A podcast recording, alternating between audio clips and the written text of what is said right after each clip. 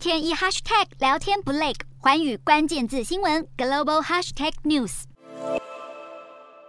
数百名英国民众聚集到内政部前，大举示威，抗议英国政府在今年四月份所制定的将上万名寻求英国庇护的难民遣送到中非国家卢安达进行安置的计划。而这一项决定，除了引发人权团体的抗议之外，也引来英国王储查尔斯王子的批评。他还私底下表示，这是一项骇人听闻的政策。但是查尔斯直言不讳的发言却引起英国政府的不满。内阁大臣们警告查尔斯不要再干预公共政策，否则查尔斯未来成为英国国王后，可能会让奉行君主立宪制的英国陷入宪法危机，甚至还有内阁官员将查尔斯比喻为装饰品，要求他保持政治中立。首相强生也出面解释，政策的用意是在抑制国内犯罪率。即便政府坚持遣送政策有助维护社会治安，许多英国民众还是无法接受遣送庇护者的做法，并要求政府重视与保护难民人权。就连联合国难民署也对这一项政策强烈谴责。英国内阁人员普遍认为，制定严厉的难民政策才能阻止这几年来频繁发生的难民穿越英吉利海峡问题。但是，国内外大量的反对声浪也代表英国社会在人权与国家利益之间难以取得良好的平衡。